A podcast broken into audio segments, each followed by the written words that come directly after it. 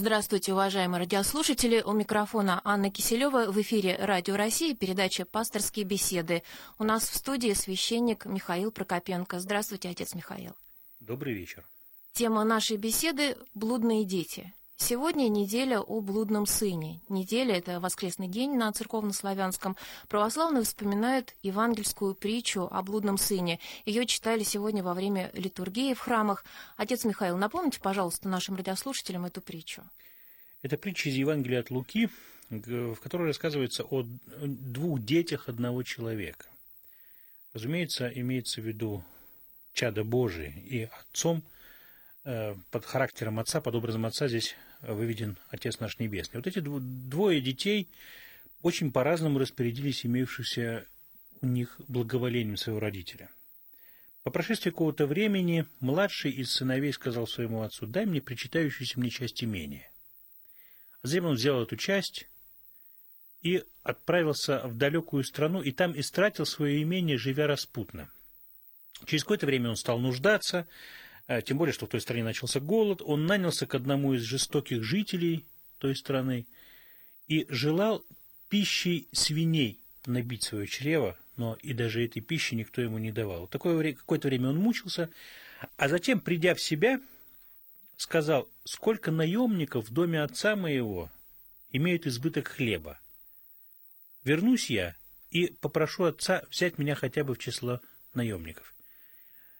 Отправившись обратно, подходя к дому, он увидел, что отец его уже идет к нему навстречу, потому что, очевидно, все это время отец смотрел на дорогу, по Ждал которой его, его. сын ушел, да, а, и теперь, увидев вот этого изможденного страданием человека, отец пошел ему навстречу, принял его с радостью, велел слугам вернуть ему первую его одежду – возложить на руку его перстень, как символ власти и символ свободного человека, и устроить торжество.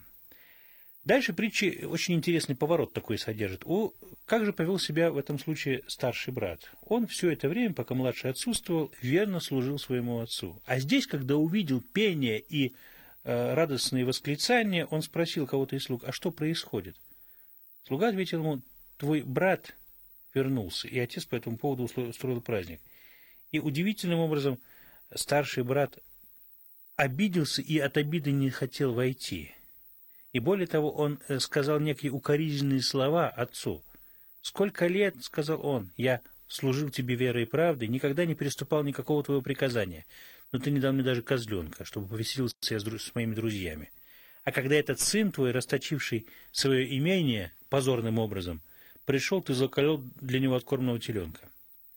Отец увещевая старшего сына, так сказать, желая э, изгладить в его душе обиду, сказал, «Ты всегда со мной, и все мое твое.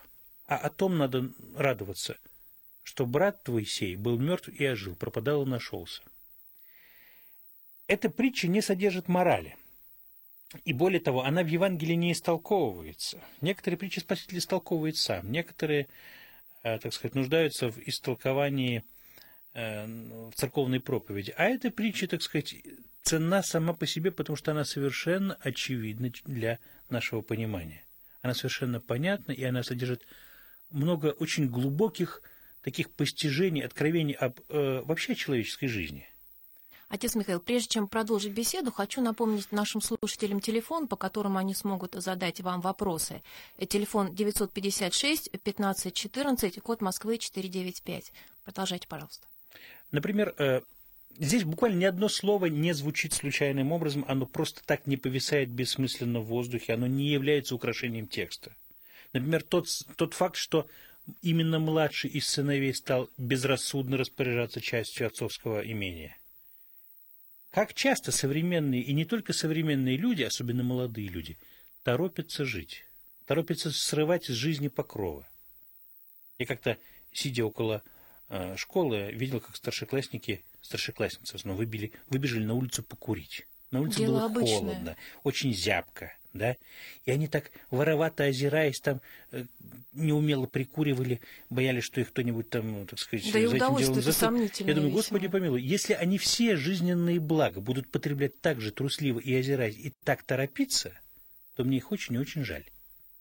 И вот это очень достоверное место в притче, что именно младший сын, желая, так сказать, самоутвердиться своей автономии, хотя никто его ничего не лишал, распоряжается своим наследством безумно, это большой урок для нас, для тех, кто торопится жить, для тех, кто пытается какое-то автономное от своего, от небесного Отечества э, царство комфорта в своей жизни выстроить. И вот эти слова, два слова, младший из них сказал отцу. Дай мне часть мне имения.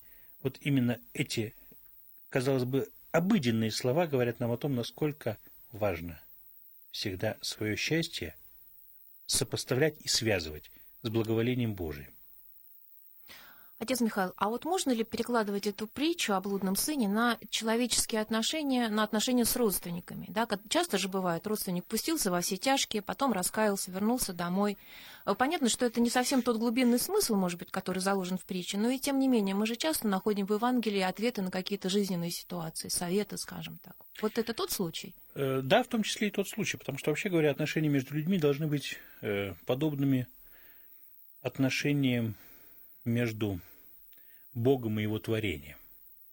Бог настолько возлюбил мир свой, да, и свое творение, и свое создание, и вершину этого создания человека, что не пощадил сына своего единородного, пожелал сделаться человеком, умереть позорной смертью, для того, чтобы мы имели возможность снова обрести э, бессмертие с Богом. Вот, и поэтому э, вся, э, весь сюжет этой притчи говорит нам о том, что и нам надлежит если вдруг мы с кем-то разорвали отношения, ни в коем случае не стыдиться их восстановить. Вот, не стыдиться признать свои ошибки. Вот. Э, с другой стороны, если кто-то из наших э, детей или от людей, или из людей, зависящих от нас, ведет по отношению к нам себя бесчестно и неблагодарно, то, по крайней мере, ну, хотя бы несколько раз мы должны попробовать понять человека и простить. И более того, даже ждать такого э, просьбы о прощении. Вот. Разумеется, конечно, жизнь вносит свои коррективы, и далеко не все можно, может быть устроено в жизни идеальным образом, но идеал на то идеал, чтобы человек всегда имел его перед своим умственным взором. Угу. Вот э, часто говорят, что люди, обремененные грехами, они боятся идти в церковь из опасений, что их там будут укорять, и не только за сами грехи, но за, и за то, что они э, давно не ходили в церковь, не возвращались туда, не стремились. Вот это именно те параллели, которые выходят из э, притчи о блудном сыне, да, что отец э, примет блудного ребенка, да, каким бы он ни был, он тонко, его примет и... Тонкое замечание, да, и, в общем, наверное, упрек, так сказать, людям, носящим рясу таким как я, например. Почему вот. упрек? А потому что бывает так, что действительно человек и так уже сокрушенный своим образом жизни, да, и так наказавший себя так, как никто не может наказать. Ведь что такое быть э, поедателем пищи свиней, да? Это, это крайняя степень нужды и отчаяния. И человек в этом состоянии пришел в себя, тоже нужно обратить внимание на эти слова, он пришел в себя – вот это греховное омрачение спало с его э, душевных очей. Он пришел в себя. То есть все, что он творил до этого, ну, то есть схватив понял, деньги, да? да, отправившись там к каким-то позорным э, дамам там и так далее, все это человек творил не в себе. Он э, утратил человеческий облик, а тут он пришел в себя. И человек, пришедший к исповеди, например, да, возвращающийся в церковь, мы будем говорить уже о сегодняшних реалиях, это человек, уже пришедший в себя. Это человек, который пусть, может быть, неуклюже, но делает первые шаги к тому, что ну, в нем образ Божий снова засиял. Нужно ведь понимать еще такую вещь, что э, само по себе вот это вот пришествие в себя, возвращение к здравому уму, это есть дело Божие. И ни в коем случае никто никогда не должен считать плодом своей проповеди то, что кто-то покаялся в своих грехах и решил обратиться вновь к Христу. Очень тонкое замечание, да, действительно. Поэтому все, кто может быть, боится чего-то, боится того, что э, услышит слова укора, либо даже, может быть, такую иногда громкую брань в отношении своих грехов. Э, не бояться этого, потому что есть вещи, с которыми гораздо страшнее, страшнее жить. жить, чем с ними даже вот так, может быть, болезненным образом расстаться. У нас есть вопрос от слушательницы Натальи из Москвы. Слушаем вас, Наталья. Здравствуйте. Будьте добры. Вот я как-то не поняла, когда к отцу вернулся младший сын, а старший сын обиделся, а и отец говорит старшему сыну, ты не обижайся, ведь все мое, твое. Вот мне непонятно. Вернулся младший сын, у отца два сына, а говорит старшему, все мое, твое. Ну, смотрите, вот мы с вами ходим под солнцем, например, да? Вот. И оно светит на нас, и, в общем, его света хватает на всех. Да? Да. Вот то же самое здесь. Все мое твое. Господь есть неисчерпаемый источник благости и счастья и полноты жизни. И сколько бы у Бога не было чад, сколько бы нас не наплодилось в этом мире, Его любви и благодати хватит на всех с избытком. Вот о чем здесь идет речь. То есть Божие благо мы не измеряем количественно. Они не, изменяют, не измеряются, не знаю, в долларах, в евро, в рублях, в тоннах или в килограммах. Вот. Иными словами, у Бога всего для нас достаточно и более, и более чем достаточно. То есть не так, как у них было в начале, когда младшему сыну можно было конкретно что-то отсчитать, отделить. Да, и да. тут уже не о материальных вот младший, благах, младший сын, речь. младший сын э, именно вот таким вот образом стал проводить по небу, условно говоря, границу. Вот здесь мой кусок солнца, а вот это вот твой, братец. Вот.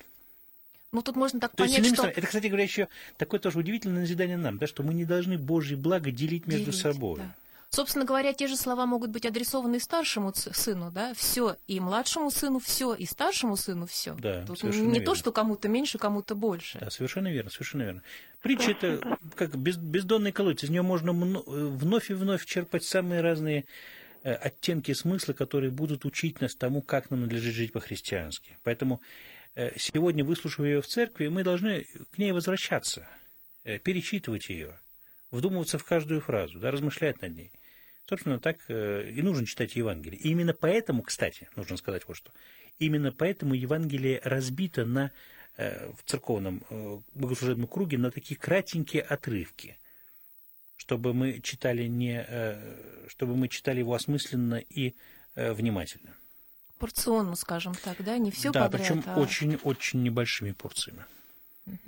Вот, э, отец Михаил, возвращаясь э, к теме прощения и покаяния, видимо, э, прощения отцовского вот этого не может быть, пока младший блудный сын, младший или другой или какой, не покается, да?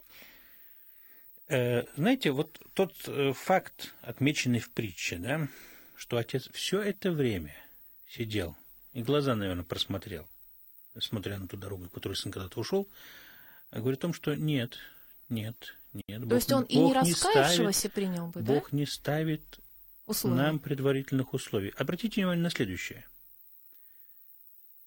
Прежде чем сын успел открыть свой рот, да, и заготовленную им еще там, среди свиней, произнести покаянную речь, отец уже пал на шею и целовал своего сына.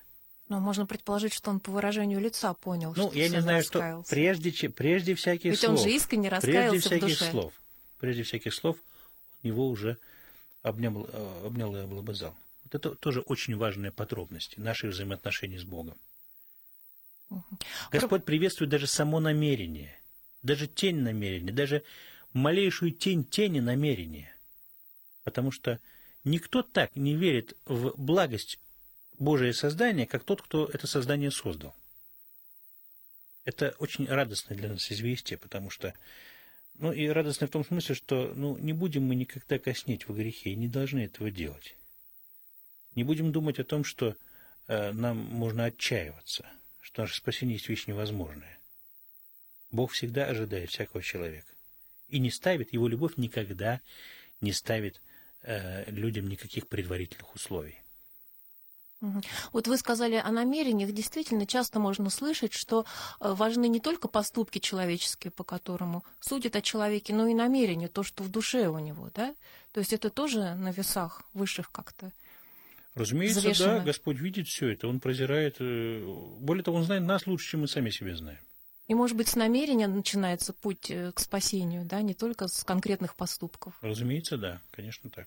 И, допустим, если люди не идут в церковь, ну, ссылаясь на какие-то повседневные дела, там, на домашние обязанности, на занятость, но хотят туда прийти, это уже начало пути к спасению, да? Это начало пути к спасению, и более того, э, нужно, наверное, на собой некоторые усилия делать. А с другой стороны, если человек пришел действительно в состояние отчаяния, если он переживает свою отчужденность от Бога как подлинную беду, ну, как вот этот вот человек, живший среди свиней, и желавший их пищей насытить себя, вот, то тут уже вопросов не будет. Какая на улице стоит погода, рано ли вставать и так далее и тому подобное. Ну, человек слаб, он всегда находит причины. Ну, находит, понимаете, когда, когда болит, уже причины искать очень трудно. Наверное, даже невозможно. Вот. Другое дело, что, конечно, беда бывает, если люди истощат сначала свое душевное, духовное богатство – доходит до какого-то крайнего такого тяжелого состояния, вот, это будет очень обидно просто видеть, как молодые силы, например, погибают на пути служения порог комнате и так далее. Вот. А Действительно, Господь призывает, при, э, принимает всякого человека во всякое время, но подлинное счастье, чтобы служить Богу от избытка молодых сил. Угу. К нам хочет присоединиться радиослушатель Станислав Алексеевич из Калининграда. Добрый вечер, мы слушаем вас. Задавайте, пожалуйста, вопрос. А, здравствуйте. Добрый вечер. Значит, мне, я уже старый, мне уже 77 лет, так что мне поведение отца понятно, что вернулся сын, и Ах, какая Алло, жалость. Мы... Что-то звоночек сорвался, да, по-моему, да. Рад, а, нет, нет. Да, к сожалению, прерывается. Да, не Совсем очень слышно. Не слышно, да. Но у нас есть вот еще другой звонок из Ростовской области, Алексей из города Шахта. Алексей, слышите нас? А, он пировал. О, Станислав Алексеевич а, а к нам потом... вернулся. Нет, видимо, со Станиславом Алексеевичем не удастся поговорить. Так, Давайте да. лучше Ростовскую область послушаем. Алексей, слышите нас из города Шахты? Так, тоже не получилось. Ну, пока у нас наладится телефонная связь, мы... Алло. Алло. Да, Станислав Алексеевич, если вы с нами, то, пожалуйста, задавайте вопрос. Ну, видимо, да, сегодня что- мы... что-то где-то не так. Наверное, Какие-то мы не дождемся, да.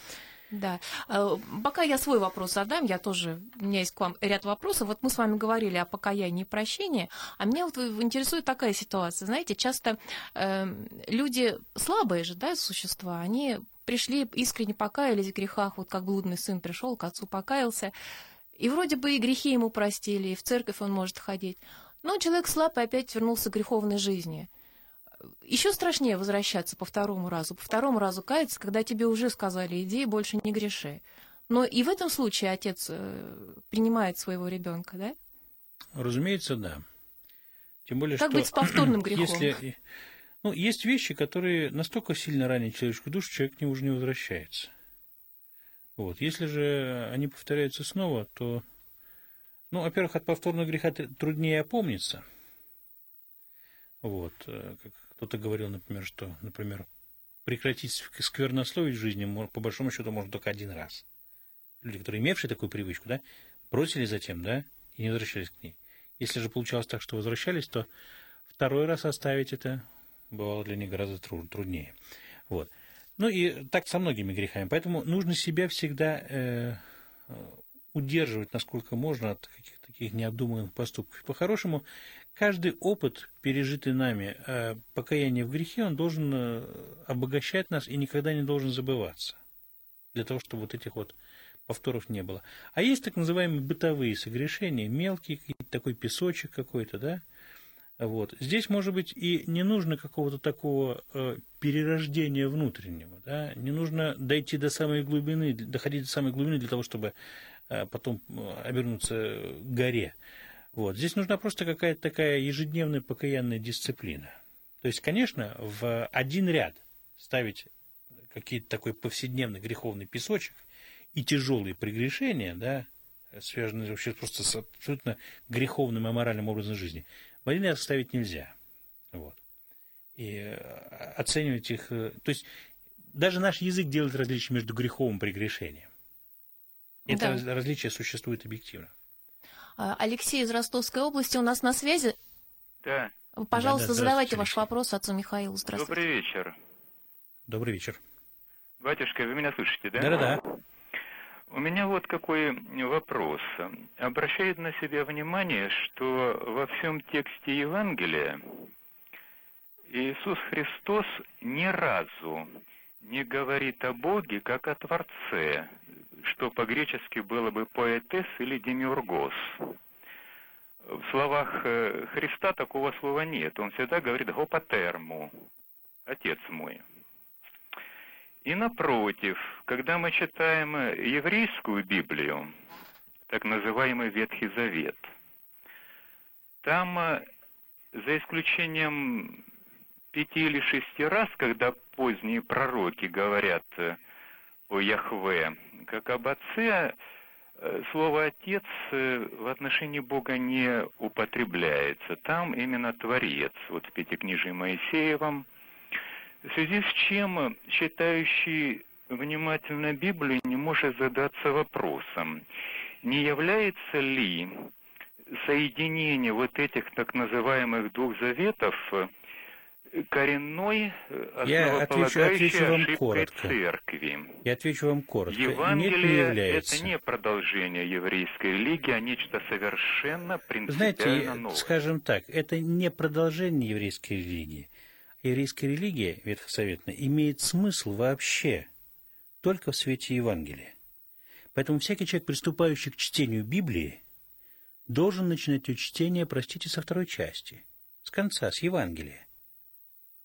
И именно в свете Евангелия вся остальная библейская история получает смысл и делается назидательной. В противном случае, если отказаться от истолкования Ветхого Завета в свете Нового, это просто книга кровавых и кровавого человеческого вероломства.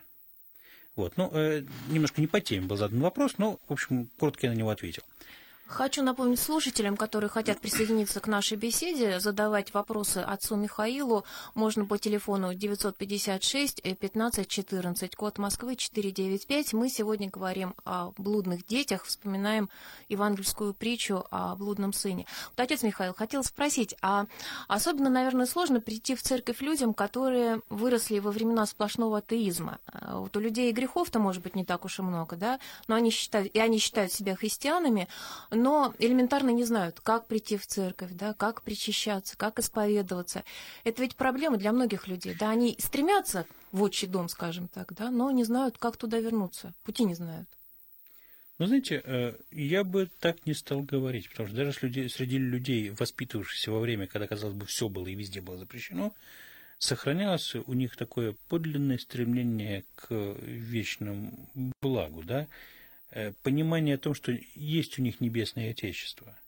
И как-то находить какие-то закономерности, кому труднее, кому легче, я думаю, что это не очень верно. Как правило, самые большие затруднения возникают не с вопросами субкультурно такой, да, не с какими-то ритуальными вопросами, а именно с вопросами личностными. Готовностью либо неготовностью человека критически смотреть на свою жизнь. Готовностью либо неготовностью человека уметь любить или учиться любить. Вот. Готовность или неготовности признавать свое несовершенство и так далее. Вот это обычно бывает куда большим, большей трудностью, вот эти вопросы, чем какие-то такие, ну да, как перекреститься. То есть вот этим бытовым мелочам научиться очень легко. Ну, Вот. про них бывает стыдно спрашивать, наверное. Ну почему? Почему? Почему? Как взрослого э, человека не Сейчас, знаешь. слава богу, все очень хорошо. Можно найти массу пособий по этому вопросу. А вот собственную внутреннюю тяжесть преодолеть, инерцию, свой собственный страх, вот это гораздо бывает сложнее. Особенно если человек, например, всю жизнь учился жить, так сказать, в рамках ненависти и насилия, да, потом понять, что главной цель- целью его жизни и ценностью должна стать любовь, это бывает трудно. И поздно, к сожалению. Нет, нет, поздно, я думаю, никогда не бывает, пока человек жив. Вот, но трудно бывает, действительно. Может быть, от того вот такие цифры у нас статистические, да, что православными себя считают у нас 70% россиян, а постоянно ходят в церковь только примерно половина. Знаете, меня как-то очень всегда удивляло, уже много лет удивляет попытка измерить человеческую душу линейкой. Вот эта статистика, э, ну, у нее есть масса, к ней всегда есть масса вопросов. Да? То есть ее можно растянуть куда угодно и как угодно. Такая логарифмическая линейка, где деление неравного, так сказать, э, неравного размера. Вот, поэтому статистика здесь не опирался бы. Как задан вопрос? Каким образом задан вопрос? То есть вы ей не доверяете? Нет, совершенно нет, не доверяю. Угу. А ваши ощущения каковы? Прихожан стало больше в храмах? Ну, их становится больше все время. Вот. Даже какие-то э, общественные дискуссии, в которых церковь пытается шельмовать как-то, они не способствуют тому, чтобы церковь пустили. Более того, я могу сказать, что на фоне некоторых вот этих потрясений людей, многие из, так сказать, спавших христиан, да, людей, которые, может быть, 10-15 лет не были у исповеди и у причастия, вновь возвращались. Это была огромная радость в прошлом Великим постом, например. И это ведь тоже грех, да, долго не ходить к исповеди, и за это священник отчитать может? Ну, отчитать не отчитать, а человека пожалеть надо, в первую очередь, что он так глубоко нырнул, да, и вот задыхаясь, задыхаясь, где-то там в, глубин, в глубинах каких-то находился. Здесь только можно пожалеть и обрадоваться, что человек снова пришел. Uh-huh. Вот так, как вот отец блудного сына обрадовался, увидев его. Uh-huh. Мы, когда читаем притчу о блудном сыне, мы невольно ставим, примеряем на себя эти роли, да? То представляем себя э, в роли родителя, который принимает ребенка, как бы, какие бы он грехи ни совершил, мы его всегда с радостью примем, да? То представляем себя блудным сыном, вспоминая какие-то эпизоды своей жизни, то представляем себя и старшим сыном, да, который может поворчать по поводу того, что вот я-то праведный, а э, там кто-то вот вел себя не так, как, как надо, как следует. Вот. И все-таки, наверное, правильнее примерять на себя именно роль блудного сына, младшего, потому что и грехи наши э, имеют место быть, да, если мы, мы не можем говорить, что мы безгрешны, потому что все равно за каждым из нас, начиная от прегрешений, как вы говорили. И... Ну, видите, главным героем этой притчи является именно блудный сын, поэтому он так и называется. Притча о блудном сыне. Поэтому такое наименование носит сегодняшний воскресный день. Вот, то есть э, мы у него должны учиться вот этой способности прийти в себя, э, снова обречь, обрести здравый смысл. У него должны учиться вот этому единственно верному покаянному воплю «Согрешил против неба и перед тобою, и недостоин называться сыном твоим». Прими меня хотя бы как одного из наемников. Вот. Вот если бы люди первую часть вот этих слов «согрешил я на небо перед тобою» всегда хранили бы в своем сердце, да, то, наверное, очень многих, во многих случаях э, вот такого длительного, тяжелого греха и страданий можно было бы избежать. Церковь, желая приблизить, приближая нас к празднику Святой Пасхи, а это одна из недель, готовящих нас к Пасхе, в конце концов, напоминает нам о самых-самых важных в жизни вещах – неделю назад о том, какой должна быть наша молитва на примере Матаря и Фарисея. Сегодня притча о блудном сыне. Далее будем вспоминать страшный суд. Да, до Великого Поста две недели. Но я бы точкой отсчета избрал все-таки Христово воскресенье. Пасху Христову. Великий пост это, это, начало. это такая подготовительная часть, подготовительное время Христовой Пасхи. Все-таки точка отсчета для нас должно быть именно Христово воскресенье, как самый главный в жизни день. Спасибо, отец Михаил. Сегодня э, в студии Радио России был священник Михаил Прокопенко.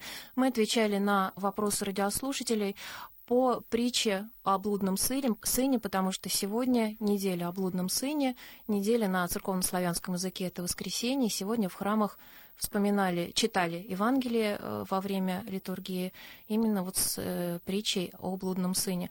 Большое, спасибо и слушателям, которые позвонили нам, и священнику отцу Михаилу Прокопенко, который сегодня участвовал в передаче «Пасторские беседы». Провела передачу специальный корреспондент Радио России Анна Киселева. До свидания.